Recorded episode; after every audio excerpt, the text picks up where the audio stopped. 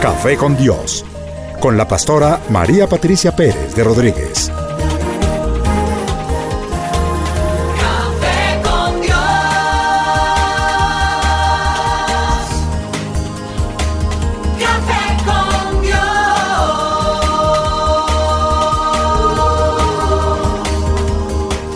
Comparte desde la sala de los pastores un café hablando de la verdad y revelación de la palabra de Dios.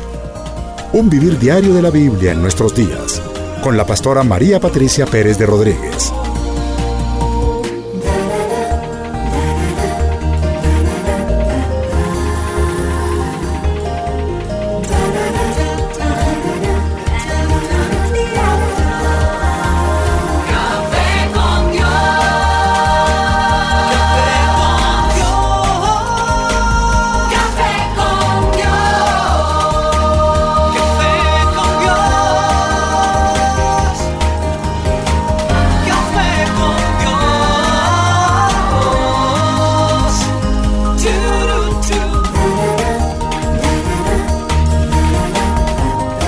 Con Dios, con la pastora María Patricia Pérez de Rodríguez.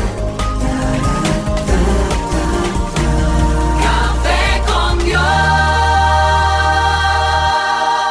Y de nuevo nuestra cita con el café con Dios. Qué bendición más grande poder estar aquí en esta hora, sabiendo que el Señor está presente con nosotros, felices porque sabemos que la audiencia que hemos ido captando ha venido creciendo y no saben cuánto les agradezco todos esos mensajes de amor, los que me mandaron para el cumpleaños tan lindos, les agradezco de verdad.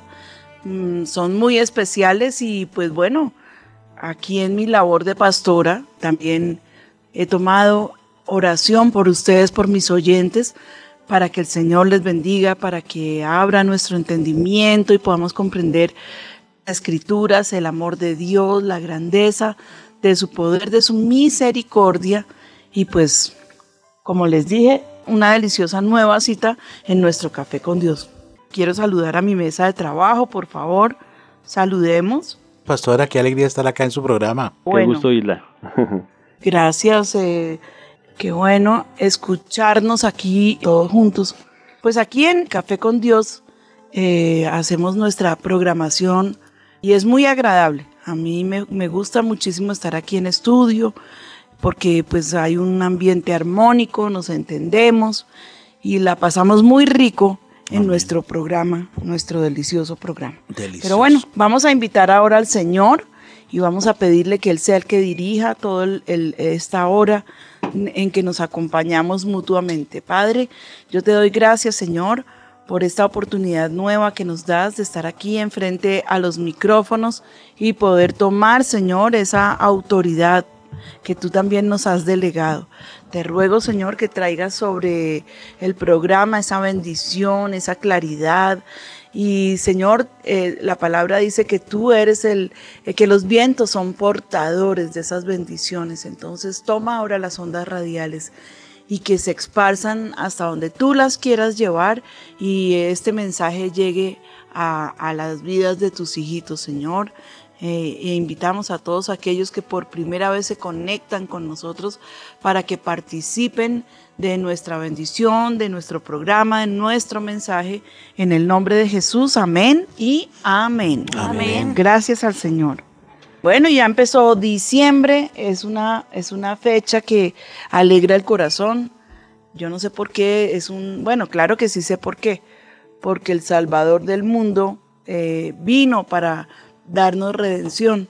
No importa porque la gente se pone a pelear, no, pero que es que no fue en diciembre, que es que eso fue no sé qué, porque es que eh, los pastores no podían estar afuera porque era tiempo de invierno, entonces eh, diciembre, entonces, bueno, no importa. Lo cierto es que la cristiandad alrededor del mundo decidimos que eh, en el mes de diciembre vino nuestro Salvador a darnos vida, a darnos esperanza y a traer ese regalo precioso de salvación. Pero hoy no me voy a dedicar al tema de la Navidad. He preparado eh, un material precioso porque hay mucha confusión alrededor de la Navidad, pero creo que vamos a, a arrancar a partir de la semana entrante a dar ese mensaje de Navidad.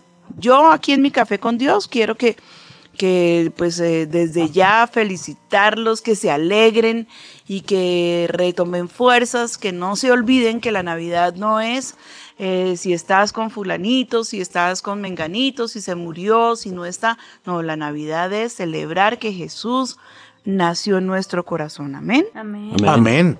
Amén. Hoy les tengo un tema que me parece muy, muy importante y es acerca de una casa dividida. ¿Y por qué el tema? Pues porque no solamente se presenta en la iglesia, que es donde oímos que hay esas divisiones y que vienen personas como lobos rapaces y se llevan las ovejas de, un redil para el otro, lo cual es supremamente grave. También vamos a hablar acerca de esto, pero no es solamente la división en la iglesia, sino en el hogar la que trae estos grandes problemas. Y en el hogar no solamente, sino también en el trabajo. Porque definitivamente lo que la palabra de Dios dice es que una casa dividida no puede permanecer. No puede permanecer. Entonces comencemos con la palabra. Dice, si un reino está dividido contra sí mismo, tal reino no puede permanecer. Figúrate, está hablando de un país y lo vemos claramente cuando se polarizan los países y se dividen por dos corrientes políticas. Podemos mirar eh, claramente a nuestro vecino Venezuela, sí que está totalmente polarizado. Entonces, pues el, país no puede progresar no puede progresar porque pues está bien que nosotros como, como pueblo no estemos de acuerdo con algunas de las leyes de nuestros estadistas, pero bueno, eso es una cosa, pero que haya una contraposición total y que haya una división absoluta donde eh, lo único que trae es rechazo y rebeldía, pues entonces ese reino, como dice aquí la palabra, no puede permanecer. Y dice también, si Satanás se levanta contra sí mismo y se divide, no puede permanecer, sino que ha llegado su fin. Ninguno puede entrar en la casa de un hombre fuerte y saquear sus bienes si antes no le ata, y entonces podrá saquear su casa. Es, esta lectura que les acabo de hacer es como, como la base para nuestro tema en este día. Amén. Mateo 3, 24 al 27. Quiero que lo tengan muy pendiente. Porque de esto tú podrás hablar en la casa. Tal vez estés enfrentando problemas en la familia y seas tú la persona que Dios quiere usar para que traiga esa unidad y esa paz. Entonces tienes argumentos clarísimos y por eso te voy a regalar las citas para que las anotes, para que las puedas llevar a casa y puedas orar. Ora primero por toda situación y después eh, ya puedes em- empezar a actuar a través de lo que Dios nos dice. Acordémonos que la Biblia es nuestro rector. Por eso hicimos un programa tan largo, creo que fue bastante importante y bueno, acerca de la palabra de Dios de la Biblia. Bueno, yo siempre comienzo cada programa tratando de encontrar los significados en, los eh, diferentes diccionarios, tanto el bíblico como el secular, acerca del tema que, que quiero exponer. Y me encontré con que división, tomado del latín divisio, es el accionar y el resultado de dividir, apartar, dosificar, distribuir y disgregar. ¿sí? División significa dos visiones, dos maneras de pensar muy diferentes la una de la otra. Esto es bien, bien tremendo, porque a partir de una división uno comienza ya como a, a, discernir a partir de esto que estamos estudiando, que comienza a penetrar para traer la división, primero Satanás. Y enseguida lo que trae son esos espíritus de rebeldía y de rebelión. Porque son dos pensamientos diferentes. Y es cada pensamiento viendo cómo puede ganar terreno y haciéndose más importante que el otro hasta que logre vencerlo. Esa es mi visión acerca de la división.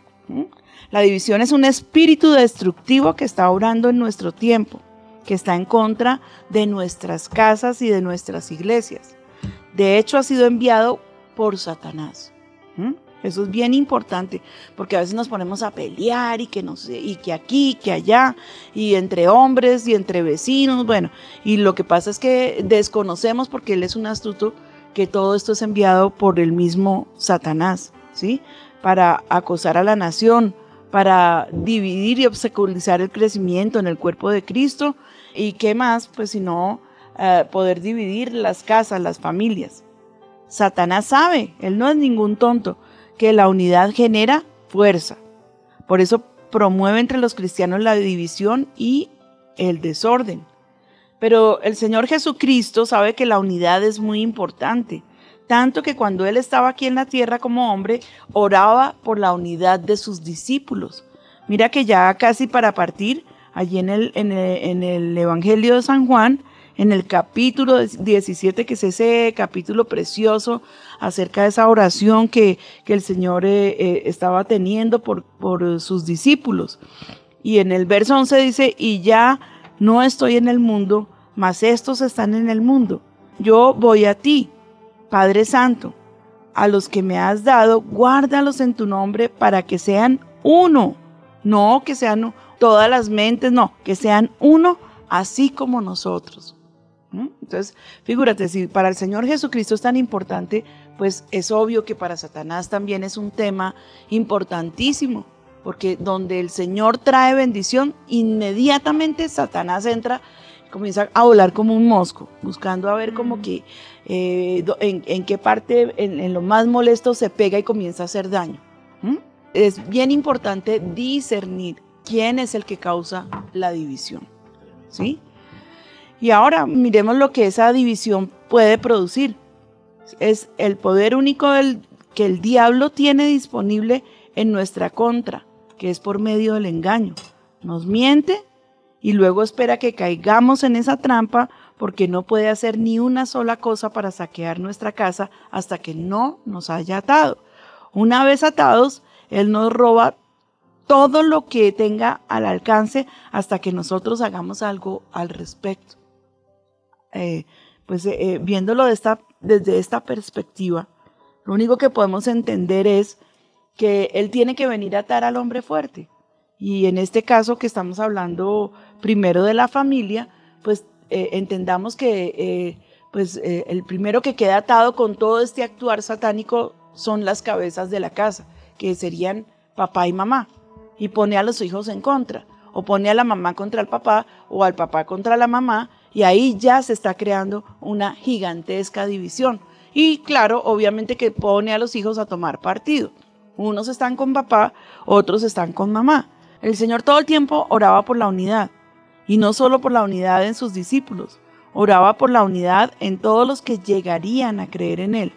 Volvamos otra vez a mirar en Juan 17 que dice, mas no ruego solamente por estos, sino también por los que han de creer en mí, por la palabra, por la palabra de ellos, para que todos sean uno como tú, oh Padre, en mí y yo en ti, que también ellos sean uno en nosotros, para que el mundo crea que tú me enviaste. De manera que podemos concluir aquí claramente que la unidad trae la gloria de Dios.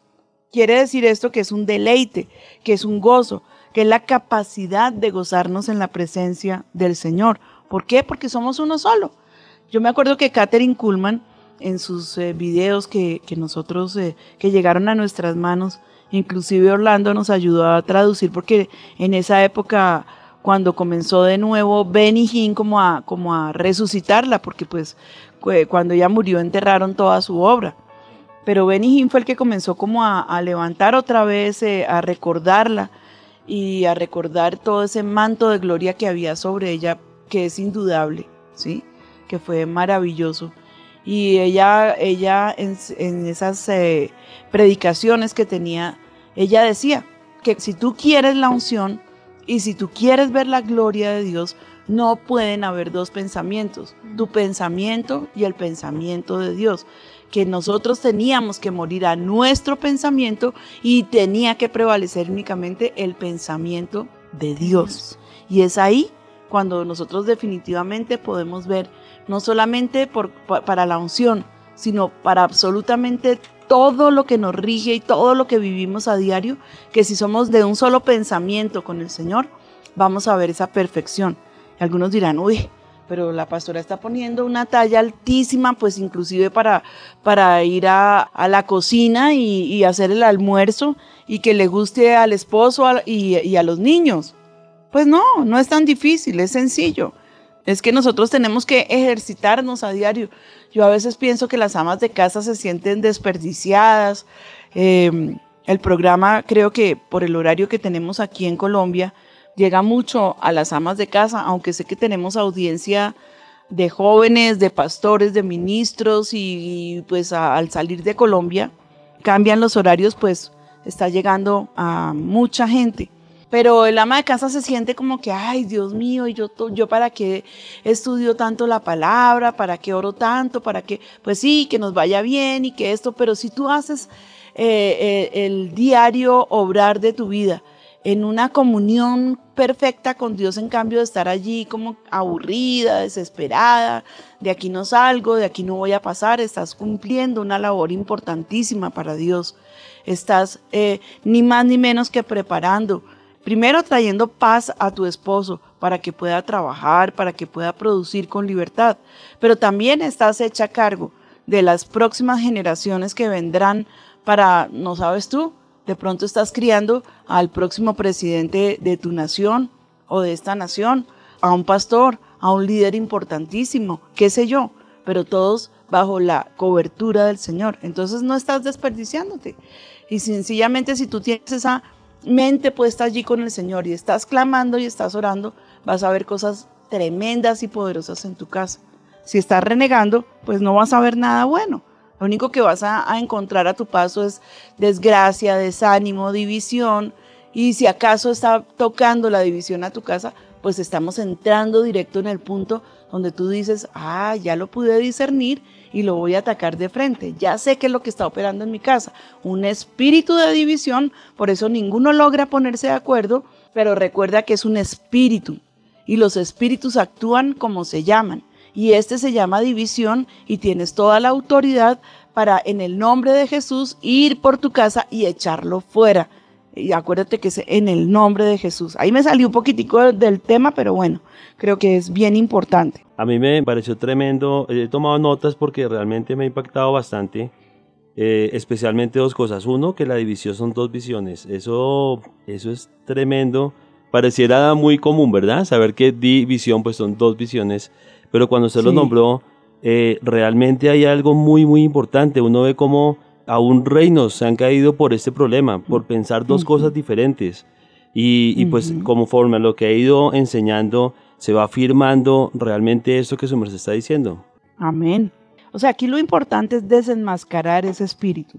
Es poder como desnudar al verdadero culpable, porque a veces nos agarramos en la casa el uno contra el otro, todos contra uno, uno contra todos, como quiera que sea, y no nos damos cuenta que es un espíritu y le estamos dando gusto y lo estamos alimentando, porque Satanás se alimenta con la maldición, con la división, con la desgracia, eso lo engorda, eso, eso a él lo pone feliz y nosotros a veces somos tan incautos que le damos gusto.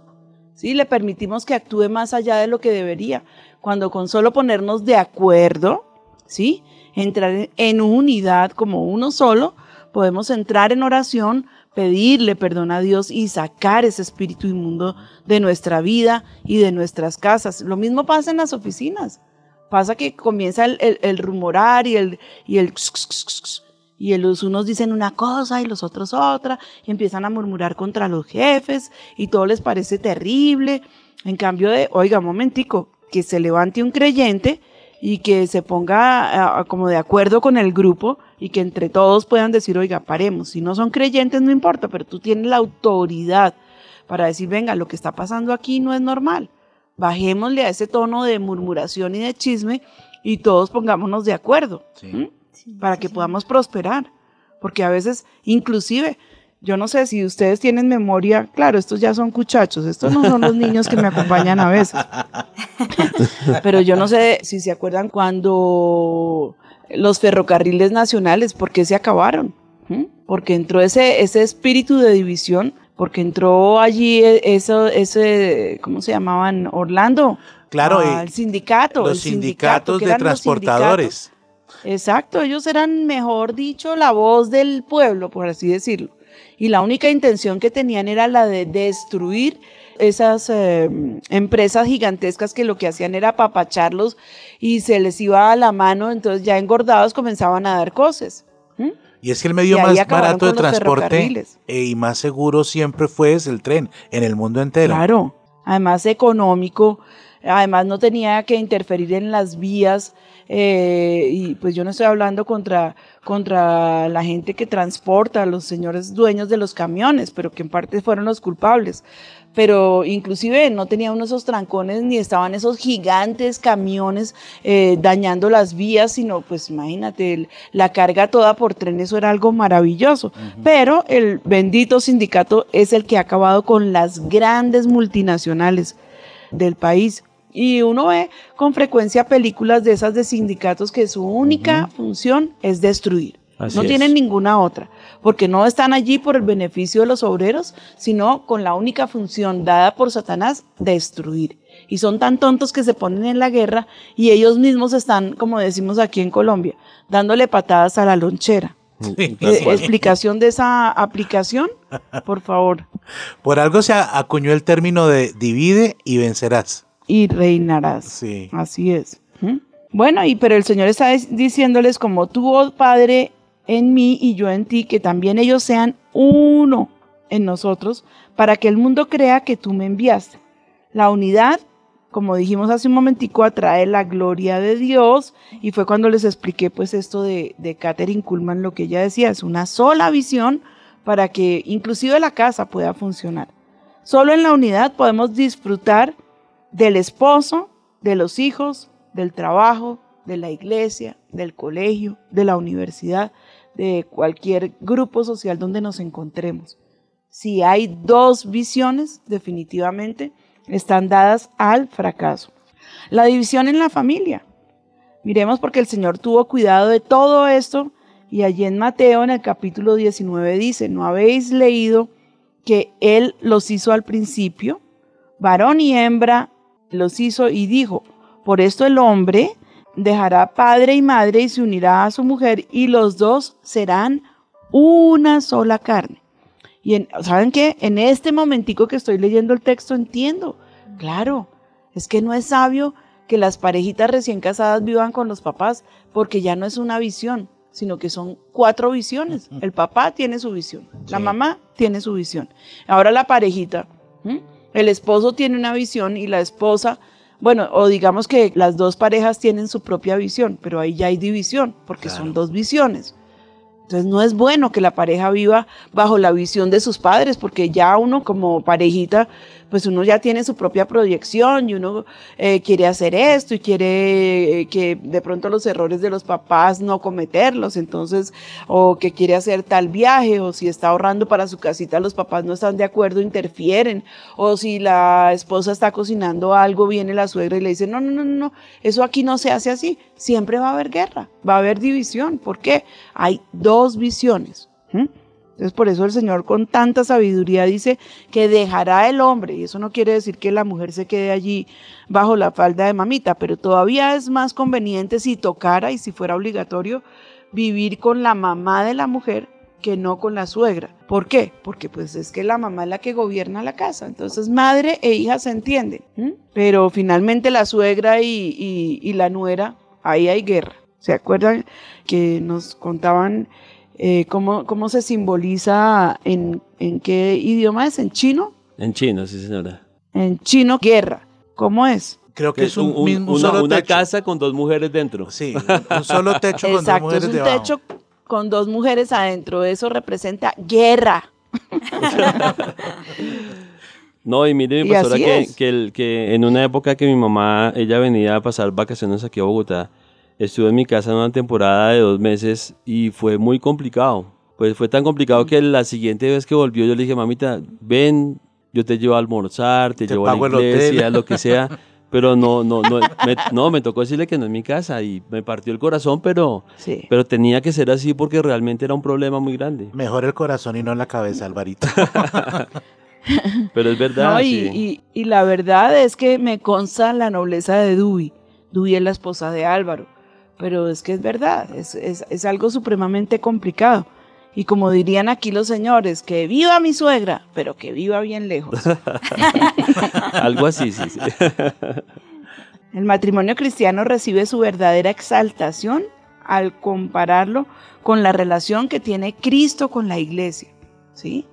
Entonces en el matrimonio, el matrimonio tiene que tener la capacidad de ser la relación más gozosa que podamos conocer en la tierra. Es que por eso la gente habla, en el argot popular hablan de ese rinconcito del cielo que es el hogar, o el pedacito de infierno, depende de lo que se viva dentro del hogar. Pero tiene que tener esa capacidad. Yo creo que cuando uno tiene esa relación estrecha con Cristo, nunca está en, en, una relación en guerra con Él, de pelea, de indiferencia, de como tú me dijiste, yo también te, te voy a decir, Señor, y no sé qué. No, que es que cuando uno está allí en estrecha relación con Él, ¿qué hay? Gozo, hay bendiciones, hay promesas, siente uno su aroma, no quiere uno despegarse.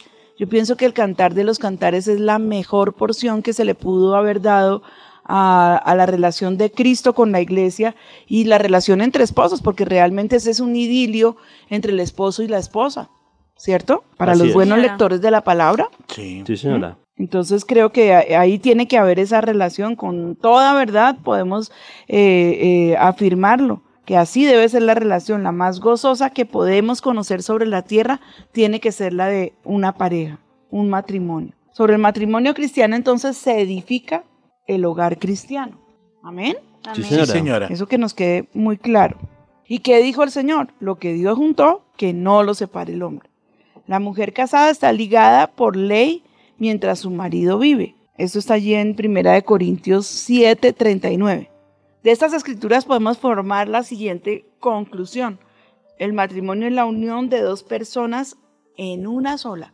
Ya no son dos, sino uno solo. Por eso dice la palabra de Dios que dejará el hombre a su padre y a su madre, se unirá a su mujer y serán una sola carne. Amén. ¿sí? Y al entender esto, que es algo que pasa espiritualmente, que es algo que no podemos explicar humanamente, pero que los que estamos casados sabemos que es real, nos convertimos en uno solo. Yo no sé si se han dado cuenta cuando los viejitos, con solo mirarse, yo me acuerdo, mi, mi suegrito miraba a mi suegrita y ella, ya le traigo las pantuflitas, mijito. Y yo decía, pero a qué horas él le dijo que le trajera las pantuflas. Pero ella ya sabía que él quería sus pantuflitas. A ese grado de unidad se llega. O Tremendo. sea, que uno, uno no puede sentir el deleite de estar por encima del otro. El que venga yo, mejor dicho, la mejor parte de la comida para mí y, y porque soy yo, es que soy yo. ¿No? O los mejores vestidos o cuando el presupuesto es escaso, pues el que mejor se lucra, eh, sea la mujer o sea el hombre. No, ahí hay división, ¿sí? Porque la palabra también dice que jamás la carne aborreció su propia carne. Así yo no es. me imagino yo, pues claro, puede que me mire al espejo y yo diga, uy, rico 30 kilos menos. Pero eso no quiere decir que yo me mire las manos y diga, uy, qué porquería, ojalá me las cambiaran, quitémosla, venga, yo me quito esta mano, me cae gorda, o venga, me saco el ojo porque no me, no me gusta. No, no, puede ser que no esté muy contenta, pero definitivamente no aborrezco a mi propia carne, sino que yo trato de cuidarla con lo mejor, de bañarme, de arreglarme, de perfumarme, de ponerme en mis mejores atuendos, de sentirme bien, ¿cierto? Y eso mismo tengo que procurar para mi esposo, porque pues es- de eso se trata, es esa unidad. Ya no son dos, es uno solo yendo detrás de esa misma visión y detrás de ese mismo deseo. Entonces, es facilísimo, ¿sí? Dios nos une y nadie ni nada nos, nos debe disolver, ¿sí? No, no, nadie ni nada nos debe hacer dos, sino uno solo y hasta que la muerte nos separe. Yo sí digo que el matrimonio cristiano es, debe ser eterno, debe ser para siempre. Sí. Por- Por ahí hay- había alguien que, bueno, nos contaron un chiste y era de un hombre y una, una pareja y eran preciosos, se querían hartísimo. Y ella todo el tiempo le decía, mijito, cierto que tú me vas a amar toda la vida y él, sí, mi vida, toda la vida te voy a amar. Bueno, y él se murió primero y entonces ella llegó después y le dijo, mi hijo, aquí estoy. Y le dijo, ah, ah, era hasta que la muerte nos separe. ya en el cielo como que es un cuento de- cruel. Es una historia cruel, sí. Sí, hasta el final como uno solo. Y eso que dijo el Señor, que lo que Dios unió no lo separe el hombre. Y cuando vienen personas a tratar de dividirnos, no- nosotros tenemos que tener toda la autoridad para decirle, oiga, esta persona no nos conviene, a esta persona hay que alejarla de nuestro hogar. Porque es que no es solamente porque uno hab- habla de ese texto cuando es eh, el, el tema del divorcio. No, y es que nos vamos a divorciar y no sé qué. Y entonces lo que Dios unió eh, es el consejo que no lo separe. lo- No, es que la división viene desde antes. Viene desde la persona que entra a tu casa a decirte, "Mm, eso que tu esposo hace como que, ¿y tú por qué le aguantas? ¿Y por qué le permites? ¿Y por qué esto? Y comienza como la serpiente allá en, en el huerto. Sí. ¿Sí? ¿Con qué? Ajá. A poner duda, a poner palabras de más, a poner cosas que, que nadie le había dicho, pero a poner palabras en tu boca que ni siquiera estaban allí. ¿Mm? Sí. Entonces, esa persona que está influyendo en tu hogar, que te está influenciando, sácala, porque ella vino fue para dividir y no tiene la intención buena de traer eh, bendición a tu casa y a tu vida, excepto que haya algo fuera de lo normal que tú no estás viendo porque pues estás exageradamente enamorado o enamorada y pues que alguien tiene que acusarlo. Sí, ya cosas de pornografía o abuso sexual eh, sobre tus hijos, bueno, una cosa que te alarme verdaderamente, entonces pues sí, definitivamente tenemos que amar y, y, pues eh, si alguien viene con cosas como estas, sencillamente investigar, averiguar, pero que nadie tenga la capacidad de venir a dividirte. Y eso ocurre mucho con, a veces nosotros como suegros no somos muy, muy, muy sabios y siempre queremos estar a favor de nuestros hijos y eso no debe ser así. Yo les tengo prohibido a mis hijos que me traigan sus problemas y les digo, no señor. Y esa fue una, una ley que impusimos en la casa. Nuestros hijos con los consejeros y nuestras nueras y yernos con nosotros, porque esa es la forma, eh, yo pienso que más práctica de ver en realidad cómo es el asunto. Amén. Pero bueno, eso no es doctrina, eso apenas es algo que decidimos nosotros en casa. Pero muy sabio, súper. Hay sabiduría, aunque, aunque su merced lo diga como Pablo, digo yo, no el Señor, pero en eso hay sabiduría. Sí, tremendo. Y, y está en, la- en el texto que la pastora leía, está tácito, porque la pastora leyó donde dice dejar al hombre a su padre y a su madre, pero más adelante, cuando ellos le sacan el as que ellos pensaban tener bajo la manga, que, ay, pero Moisés nos permitió, el Señor les dice, sí, por la dureza de Sí, sus Por corazones. la dureza de vuestro corazón. Tremendo. Sí, tremendo. Me estaban mostrando aquí en el máster que hay, un, hay alguien que está en las líneas esperando un consejo. ¿Por qué no lo escuchamos? Amén. Démosle entrada. Pastora, yo la verdad quisiera saber eh, qué puedo hacer además de la oración, el ayuno. La verdad es que mm, mi casa se vive desde hace un poco tiempo porque mm, pues hayan habido algunas dificultades. Yo vivo en casa de mis suegros, también con mi esposo, o bueno, mi novia, porque no nos hemos casado, y con mi hija.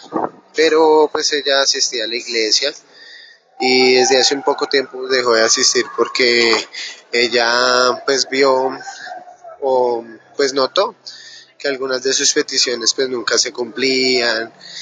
Fuimos a una mm, consejería de pareja Y pues realmente lo que pasa es que pues aunque nosotros asistíamos mucho a la iglesia, participábamos de muchas cosas como por ejemplo fiestas, em, fiestas familiares, fiestas con amigos, salidas a bailar y a ella le gusta mucho la música secular.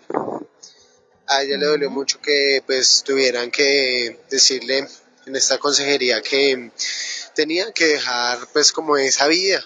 Pues ella lo tomó, fue como si la iglesia la estuviera condicionando a que si nosotros no hacíamos esto o otras cosas, entonces pues nunca íbamos, pues no sé, a llegar a ningún lado, como si la iglesia la estuviera condicionando. A raíz pues después de eso ya ella se desanimó, no volvió a ir a la iglesia, se ha vuelto una mujer muy amargada, complicada. Y pues yo sí sigo yendo a la iglesia, pero la verdad no sé qué hacer para atraerla nuevamente a los, a los... Hoy en día entonces puedo decir que mi casa pues está dividida porque pues no tengo ni mi propio hogar, tenemos muchas deudas, hay algunas cosas que pues no hemos podido solucionar, temas familiares también económicos, pues la verdad Sí. mi casa está dividida. Mira, Alejandro, per- perdóname que te interrumpa, Alejandro.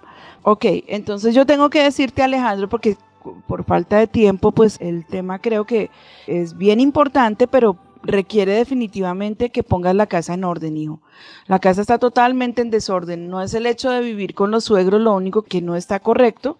Y siento pues que es porque les ha tocado, pero pues es que poner en orden la casa es de pies a cabeza de hacer una, una revisión eh, seria y definitiva, de ofrecerle a tu compañera que vayan y se casen. No estoy diciendo que con esto vino la maldición porque Dios los ve como pareja, pero pues la palabra dice que nos sometamos a las autoridades y yo creo que la bendición perfecta viene cuando la pareja se une.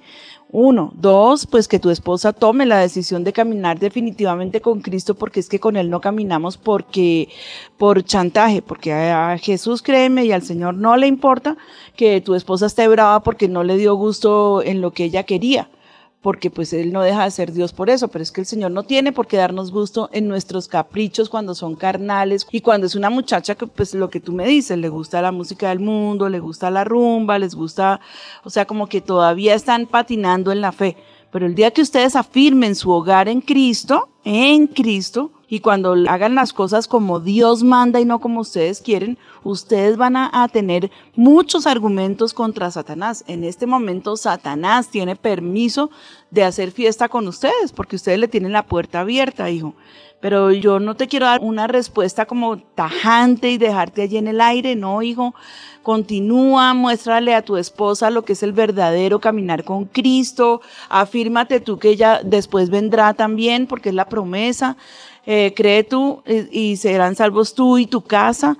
Procura delante de Dios eh, eh, ver cómo puedes sacar a tu familia de la casa de los suegros. Pídele al Señor y pues eh, sé fiel con Dios, con tus diezmos, con tus ofrendas.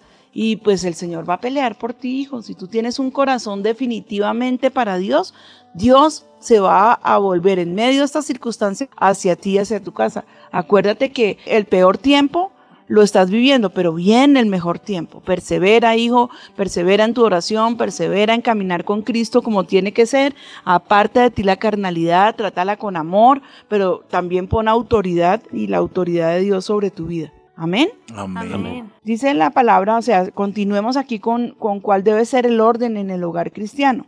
El padre como cabeza, esto le va a servir mucho a Alejandro. Él lleva la responsabilidad de guiar y de sostener su casa. La madre lleva la responsabilidad de cuidar la casa, como se los dije al principio. Los hijos deben estar sujetos a los padres, tienen que respetar y honrar a sus padres. Los padres deben inspirar respeto hacia sus hijos, de sus hijos. Y por medio del ejemplo, de la disciplina y de la obediencia, ellos van a entrar en razón. Ellos van a aprender a hacer lo, lo bueno cuando nosotros les demos ese testimonio de bendición. El hogar debe estar ordenado, tiene eh, el trabajo suficiente para cada miembro en la familia y todos tienen que seguir trabajando designados a esa unidad, a salir adelante. Los padres deben enseñar a sus hijos a gozarse del trabajo. Yo creo que hay una cantidad de parámetros acerca del hogar, pero pues bueno, yo no, no me voy a referir a, a una consejería de familia en este programa, sino estamos hablando acerca de ser uno solo acerca de la unidad, acerca de la oración del Señor Jesucristo, que sean uno solo como tú y yo somos uno, Padre, así sean ellos uno solo. Entonces también miremos que la palabra dice que hijos obedeced en el Señor a vuestros padres porque esto es justo. Entonces, ¿qué sucede con la casa que está dividida? Sabiendo Jesús los pensamientos de ellos, les dijo, todo reino dividido contra sí mismo es asolado, y toda casa dividida contra sí mismo no permanecerá. Tremendo. ¿Mm? Él nos repitió las mismas palabras en Marcos que dice, y si una casa está dividida contra sí misma, tal casa no puede permanecer. ¿Ok? Estamos ya como entendiéndolo. Sí, señora, sí, totalmente. señora. Entonces el primer significado de asolar es destruir, arrasar. Y el segundo significado de asolar es secar los campos o estropear el fruto. Y aquí se refiere eh, definitivamente a la obra de las manos de cada uno de nosotros, a nuestro trabajo. No vamos a ver el rendimiento, no vamos a ver que alcance para nada, no vamos a ver la bendición ni la vamos a poder disfrutar. Una casa dividida no puede permanecer. Es, y es una Eh, no es una probabilidad, es un, no es una eventualidad, es totalmente inevitable. Tremendo. Tremendo. Yo quiero que miremos un poquitico la persona que es capaz de dividir. Es una persona que tiene contiendas, celos, murmuraciones, raíces de amargura, chismes, envidias. También estamos hablando aquí de la iglesia, doctrinas cerradas, habladores de vanidades, son querellosos, son aduladores. Romanos 16, 17 dice, mas os ruego, hermanos, que os fijéis en los que causan divisiones y tropiezos en contra de la doctrina que vosotros habéis aprendido y que os apartéis de ellos. Esto ya estamos hablando, entrando en materia acerca de doctrina de la iglesia, del cuerpo de, de Cristo. Amén. Tremendo. Amén. Pero vosotros, amados, tened memoria de las palabras que antes fueron dichas por los apóstoles de nuestro Señor Jesucristo, los que os decían, en el postrer tiempo habrá burladores que andarán según sus malvados deseos. Estos son los que causan divisiones, los sensuales, que no tienen al Espíritu. Escuchémoslo bien. Para el hogar y para la, y para la iglesia son gente que, que son contenciosos, que son celosos, que murmuran, que tienen esa raíz de amargura, que mejor dicho, por ejemplo, están hablando todo el tiempo mal contra el pastor. ¿Mm? Ay, es que fulano y los, y, los líderes y los pastores ministeriales, es gente chismosa, son envidiosos, siempre están hablando de doctrinas erradas. y- O los oyes hablando acerca de, cosas mundanas, pero nada espiritual, porque son habladores de vanidades. Querellosos, o sea, les gusta estar ahí en peleas todo el tiempo, estar en esas contiendas. Y los aduladores, que están puestos allí para destruir, porque vienen a decirte, uy, usted es tremendo, hermano, venga, no sé qué, la, la, la, la, la, aquí en el rinconcito. Pero su única decisión y su única visión es traer división y destruir al que están adulando. Mm, Porque tremendo. el que es adulador es uno que tiene el poder de destruir. No es para más que están allí levantados por Satanás. Eh, Álvaro, tú tenías algo sobre la división de la iglesia. Sí, mi pastora. Estábamos aquí mirando con Orlando acerca de, de divisiones grandes que se han suscitado en, en la iglesia. Y encontramos lo siguiente. Sí. Pues pastora, lo, lo que más se ha visto es, por ejemplo, lo- las sectas surgen de personas que se han metido, o, o sea, salen de iglesias cristianas y poco a poco van degenerándose, si me permite la palabra, por, por Sí. esto que usted acaba de leer en, en la Biblia, de, de hombres amadores de sí mismos y todo eso, que por ellos venir con su propia agenda, terminan extraviando a todas las otras personas. Por ejemplo, en lo que la pastora estaba comentando ahorita, yo veía que eh, Judas es como si le dijera, si me permite parafrasearlo, recuerden que fue el mismo Señor Jesucristo el que le dijo a los primeros discípulos, ¿no? Como que está sonando la alarma, pero para este momento ya está sucediendo, como que Pedro lo vaticina en la segunda carta y después Judas dice, miren, ya esto está aconteciendo y nos lo habían dicho. Ajá. Y así ocurrió con lo que veíamos en internet con Alvarito, era que todas las sectas han sido eso. Se han originado en iglesias cristianas, pero se fueron degenerando por estas personas que se van infiltrando, trayendo división y terminan totalmente apartados de la fe.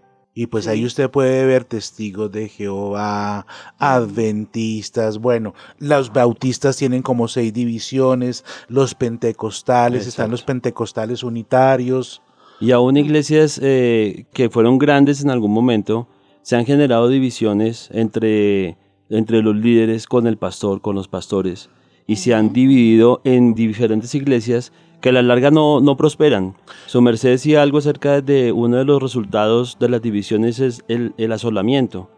Y, y el significado de asolar que es secar los campos y estropear los frutos, eso es lo que trae eso. Y por lo general esas iglesias se vienen secando y terminan Claro. siendo nada, se dispersan realmente las ovejas, se pierden las, almas. ovejitas son las que vienen a pagar Exacto. las consecuencias. Exacto. Porque una vez que se dejan sacar, tampoco están contentas con los que se los llevaron y esas son ovejas que quedan allá disgregadas, quedan separadas del rebaño y se pierden. Y yo sí digo algo, para esos que traen división, esperen el juicio de Dios, porque la sangre de cada creyente que ya estaba allí metido en el redil con el Señor recaiga sobre cada uno de ellos. Y así se los va a tomar el Señor. Eso es gravísimo. Delante de Dios, estos que causan división. Mira lo que dice Tito.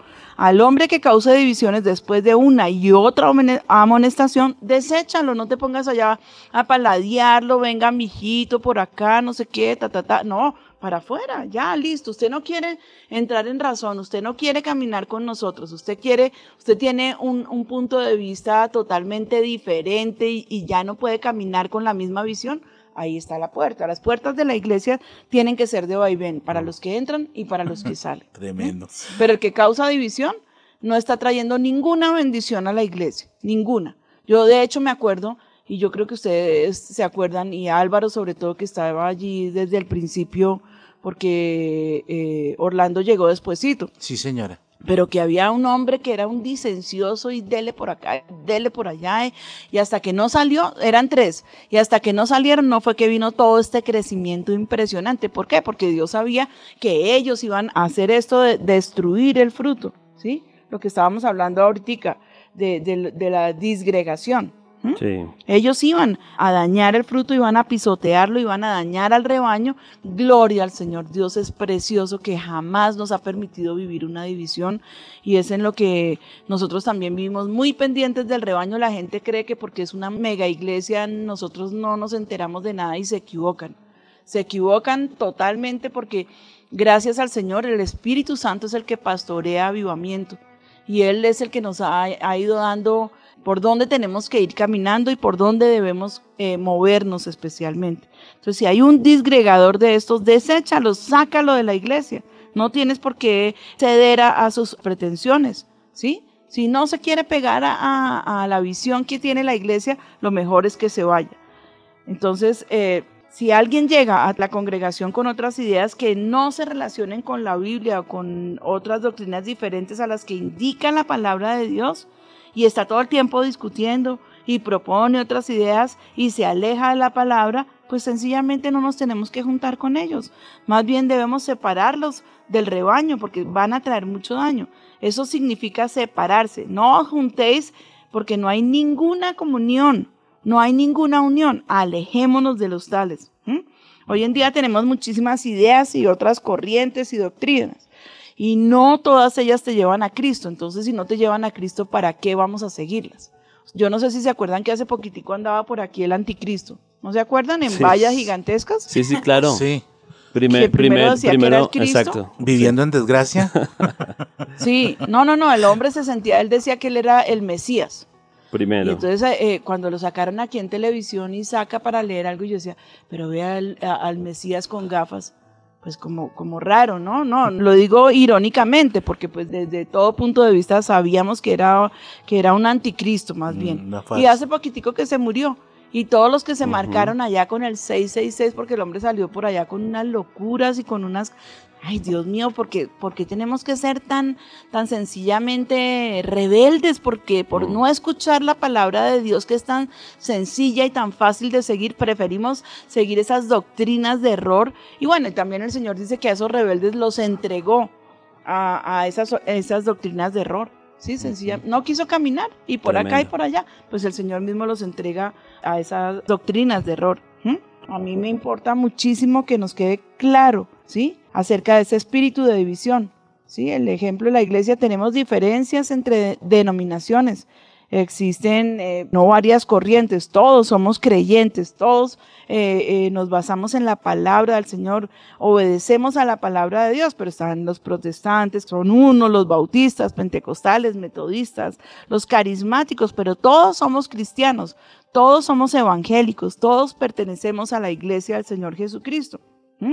No vamos a decir lo mismo de los testigos de Jehová, de los adventistas, de lo que ya son sectas, pseudo cristianas, pero son sectas.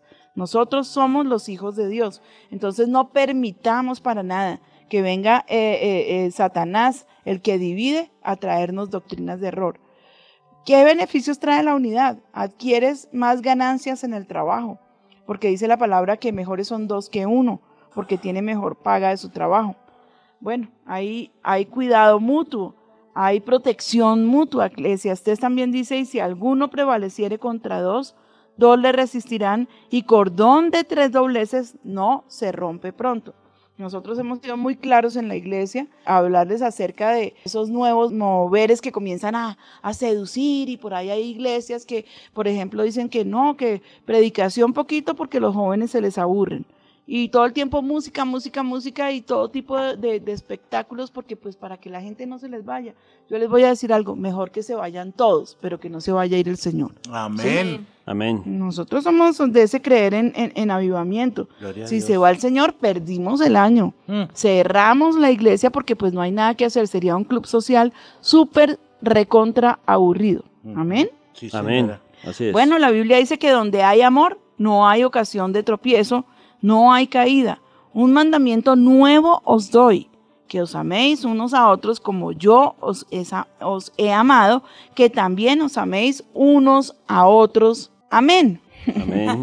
Bueno, hay una anécdota y con esto voy a terminar mi programa que pues está hablando acerca de un hombre, Johnny Johnson, quien era el secretario asistente en la Marina de los Estados Unidos. En su libro Johnny comparte acerca de su padre, quien era un alto fornido y de descendencia africana Watusi. Era un hombre que había aprendido acerca del amor y cómo éste va más allá de la derrota. Cuando Johnny era solo un niño pequeño de edad preescolar, otros niños de raza blanca lo trataron muy mal. Entonces su padre le había dicho, hijo, escúchame, no te enojes con esos niños. Cuando Johnny comenzó a discutirle, su padre lo interrumpió. No debes enojarte con ellos, Johnny. Esos niños padecen de un problema muy grave que no saben cómo resolver.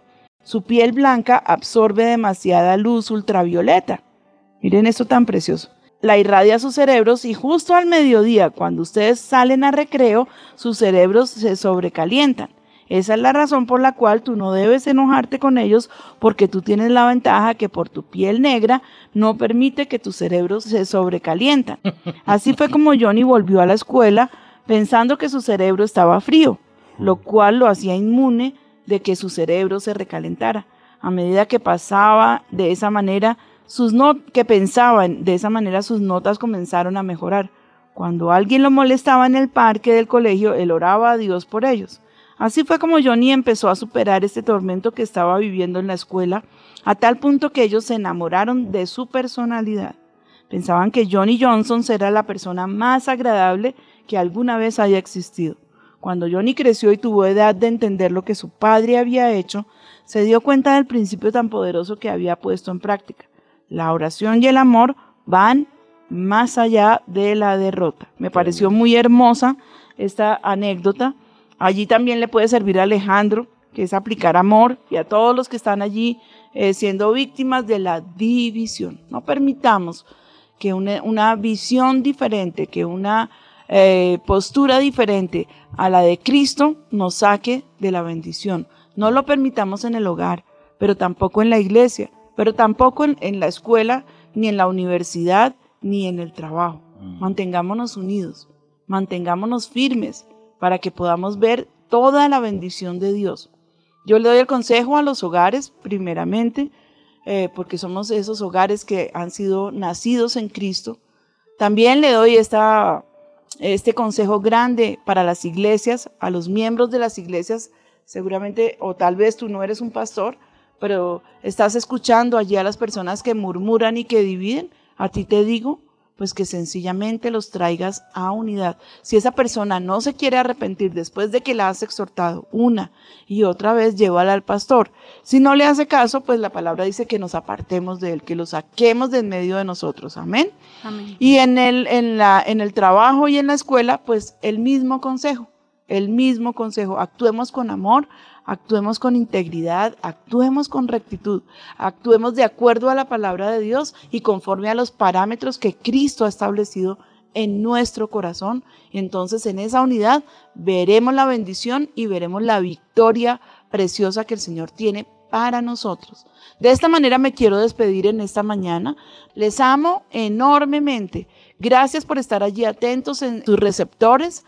Y Padre, yo te clamo que esta palabra traiga sanidad a los corazones. Saca, Señor, a los que están en rebeldía. Saca a aquellos, Señor, que están allí en, en esa disgregación. Une los hogares, Padre. Da, danos a nosotras las mujeres, como tú dices que la mujer sabia edifica su casa. Danos esa autoridad para edificar y no para destruir. A los padres, Señor, también esa autoridad para traer bendición, unidad y ese bálsamo de amor sobre sus casas, Señor, a las iglesias, guárdalas de esos lobos rapaces. Y Señor, nosotros reprendemos en el nombre de Jesús ese espíritu de división, porque es un espíritu, reprendemos a Satanás en el nombre de Cristo Jesús y nos cubrimos con tu sangre preciosa y declaramos que ese demonio no tiene parte, no tiene cabida en nuestras casas, no puede atarnos porque lo echamos fuera en el nombre de Cristo Jesús. Padre, gracias, gracias por tu amor, gracias por tu misericordia y por tu paciencia. Te bendecimos en el nombre de Cristo Jesús. Amén y amén. Amén. Amén. Quiero darle eh, gracias a toda mi mesa de trabajo, a cada uno que estuvo allí. Y vamos a, a irnos con este coro que dice, examíname. Yo no sé si Orlando o alguno aquí en la mesa de trabajo, Álvaro, tienen una pequeña cosita que añadir. No, la gracias, pastora. No, mi pastora, creo que fue un tema muy, muy importante, que al cual debemos tenerle todo el cuidado y que no debemos consentir tener dos visiones. Realmente es definitivo estar en Amén. unidad en todo lo que se hace, es lo que da la victoria. En, en todas las áreas, además, que es tremendo porque es en la casa, el trabajo, o sea, en toda la vida de uno, tremendo. Amén, amén. Entonces, Danielita, te voy a pedir el favor ya para despidiéndonos aquí, que nos regales eh, la forma de podernos comunicar con Aviva 2 y el Café con Dios. Sí, señora pastora, está allí ya el WhatsApp, estamos recibiendo los mensajes, las preguntas, los saludos. El número es muy sencillo, 320-8500-192, 320-8500-192 y el teléfono de Avivados, por supuesto, siempre está allí disponible para las personas que quieran llamar, 795-3334. Gracias, Danielita.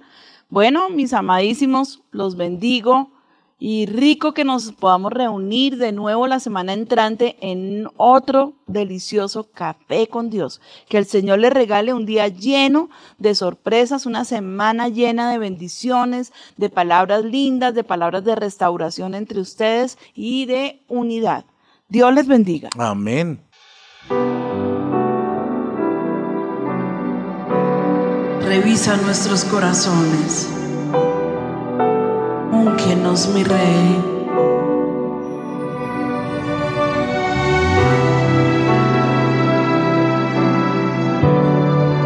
Ven sobre nosotros. Ponte a cuentas con Él esta mañana. Levanta tu corazón a Él.